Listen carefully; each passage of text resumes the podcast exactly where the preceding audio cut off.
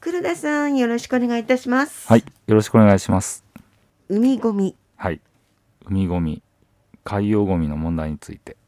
お話ししたいと思います。はいもう問題になってますからねはい、僕自身海ごみの専門家ではないんですけど、ええ皆さんもご存知のように非常に最近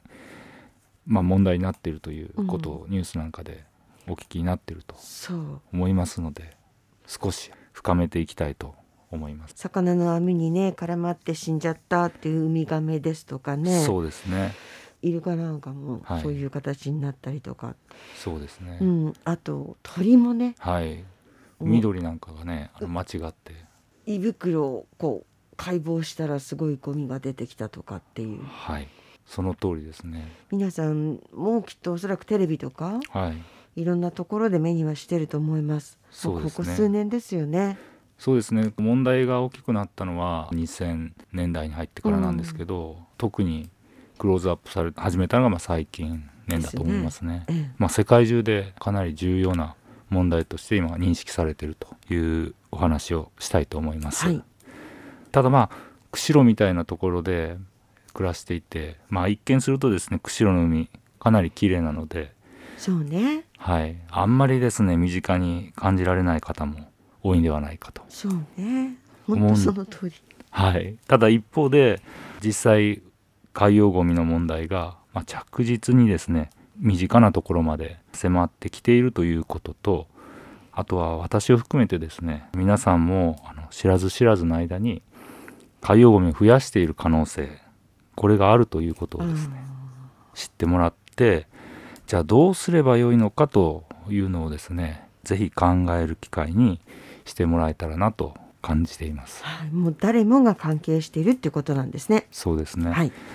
でまずあの海洋ゴミなんですがええ。いくつか種類がありましえてえ。海水の中を漂ってるゴミはい。見ますね。はいあと海底に沈んだゴミはい。あるいは砂浜なんかにですね海岸にまあ漂着したゴミこれもたくさんあります。はい、まあ、そういった種類のゴミがありますはい。海洋ゴミのですね種類大きさ素材なんかはですね非常に様々ですはい。世界でですね年間どれぐらいの海洋ゴミが海に流出しているかと言いますとええ中央値って言ってまあ平均みたいなものを取るとですね約800万トンともう想像できないんですけど。言われていますジャンボジェット機に例えると5万機分の重量ええすごい。はい、わかりやすいですね。それは。はい、という試算がされていますはい。まあこれはですねとんでもない本当。はい、量になってですね例えばまあ WWF のですねホームページなんかによるとこのまま海洋ゴミが放出し続けていくとですね2050年までにゴミの重量が魚の重量を上回ってしまうというような予想もあります。海の中がゴミだらけ。はい、魚の重量を超えてしまうとすごいですね。あ。とまあ約30年後ですねええというようなまあ試算もあります。はい。それではですねその日本の海岸にどれぐらいの漂着ゴミが、うんうんまあ、重量としてあるのかということがですね環境省なんかによって調べられていますはい。でそれを少しお話しすると平成26年度に環境省がまとめた調査報告書によると日本の海岸にはですね31万トンから58万トンの海洋ゴミが漂着していたと推算されていますすごい量ですね。これって。そうですねすごい量だと思いうます、ん。で漂着ゴミの種類なんですがはい。重量トップ10というのがありまして重さの方ね。はいそれで見ますと1位がですね木材これわかります。なんとなく。はいこれが3割ぐらい占めてるとうんうん。 9位10位を先にお話しすると9位が靴は。 10位がですねガラス製食品容器えとなっていますということで1位と9位と10位をお話ししたんですが2位からですね8位までこれがあの全てプラスチック製品そうなんですか。はいで占められていますあもう一つですね漂着ゴミの個数トップ10というのら。もあ、はい。ありまして3位がですね木材なんですがそれを除くとですね1位から10位までがプラスチック製品で占められているとちなみに個数トップ10の1位はですねボトルのキャップ蓋になりますはいペットボトル関係してるかなと思ったんですけどはいその通りですねはあペットボトルの蓋なんかも含まれてますしペットボトルなんかもまた含まれるとはい、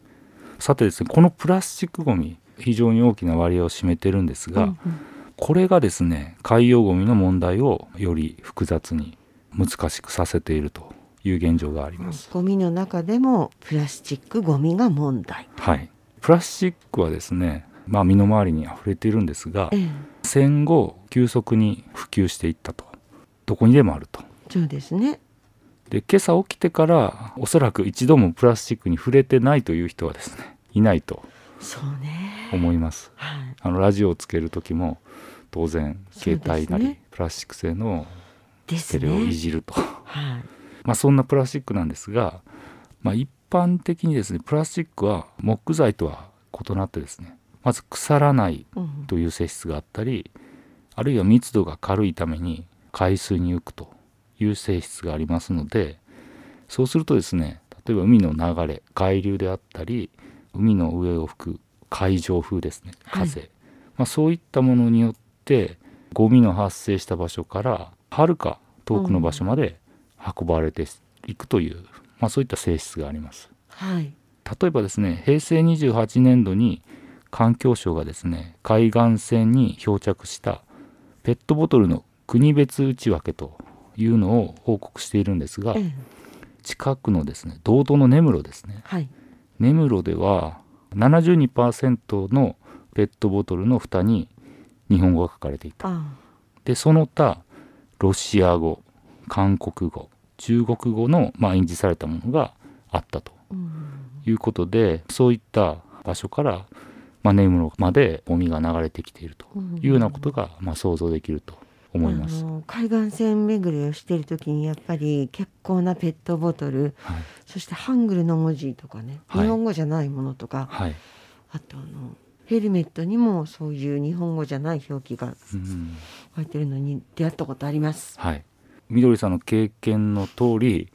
まあ、釧路の海岸にも、まあ、でいすねろんな国から、まあ、ゴミが流れてきているはい可能性があるというはいさらにですね日本の隣国特に東南アジアの国々っていうのがですね海洋プラスチックごみを発生する大きなソース、まあ、いわゆる汚染源になっているとおー考えられていますはいでその海洋プラスチックごみのほとんどなんですが海で捨てられたゴミというよりもはい陸からですね川を通じてあ海に流出したプラスチックこれがまあゴミのソースとーへー考えられていますですのであのアジアのですね国々の陸から川に出るゴミを止めないことにはですね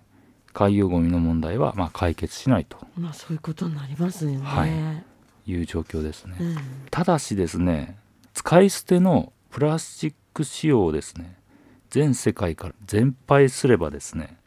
まあ全ての人がハッピーになり、まあ、解決できる問題でもないという今ねこういう流れありますけどね。はい、というのもですうね綺麗な水道水がないような場所に住んでる人っていうのはあ飲料水やはりどうしても必要ですよねーそうですね。でそういう時にやはりペットボトルの水っていうのが綺麗で、まあ、安全な水になってくるということで、単純にプラスチックを全廃すればいいというわけではないというところがですねまた難しくうん問題を難しくさせていると確かに。こういった話をすると、まあ、人によってはですねプラスチックはですね、まあ、私たちの身の回りにもたくさんあるし特段体に悪いというわけではないのでそんなに心配しなくてもいいんじゃないか、まあ、放っておけばいいんじゃないかとお思われる方ももしかしたらいらっしゃるかもしれない。はい。で確かにですねプラスチック自体は体に有害ではないものもあります。うんで非常に利便性の高い、まあ、良い素材であることも間違いないとそうですね。瀬戸物のように割れることもないですしね。そうですねうん、ただ一方でそのプラスチックに添加される化合物ですうんうねん、例えばあのプラスチックの劣化を防ぐために混ぜられている素材あーはい、はい、着色を防止する素材うん、あるいはまあ帯電を防止するような素材、うんこうした化合物の中に人体に有害な成分が含まれていますはいでさらにプラスチックは石油から作られたものであるので、油分をですね吸収しやすい特徴があってですねそうするとゴミとして海を漂っている間に、うんうん例えばまあ PCB などの残留性有機汚染物質、まあ、いわゆるポップスって僕ら呼んでるんですけど、ええまあ、そういう有害物質がプラスチックに吸着濃縮されることもあると。漂ってるうちにはい、でさらにですねまた次回お話ししようと思うんですが無害あるいは有害なプラスチックごみがですね海の中でどんどんどんどん小さくなってですね、は小さなプラスチックに砕かれていくと。でそうしたものがあのもはや回収できないレベルの大きさになるとこれがですね海を汚染して新たな生物や、まあ、人類の脅威に、まあ、なるかもしれないという、まあ、そういう可能性も危惧されています。まあ、そういう中でですねどうやってですねプラスチックごみが小さく砕けていくのかと、そうねはい、波に現れて素晴らしいですね本質はですねその通りなんですがただまあ答えはですね一つではなくていくつかありますでまあ波にあられるというのも一つなんですがあのもう一つ重要な要素がありましてええ一つあのヒントを出しますはい今日ですね我が家で8年くらい使っている洗濯バサミ付きの物干しの写真を持ってきましたはいで現時点では白と水色の洗濯バサミがあの22個ずつついていてそのうちですね白は2個水色は19個洗濯バサミが割れていて使えませんうんうんではなぜですねこの白の洗濯バサミはですね壊れにくくて、まあ、水色はこんなにも壊れやすいのかとこれがですね海の中でプラスチックが砕けていくヒントの一つになりますもう頭の中が混乱しますけ どちなみに元々の色は何色ですか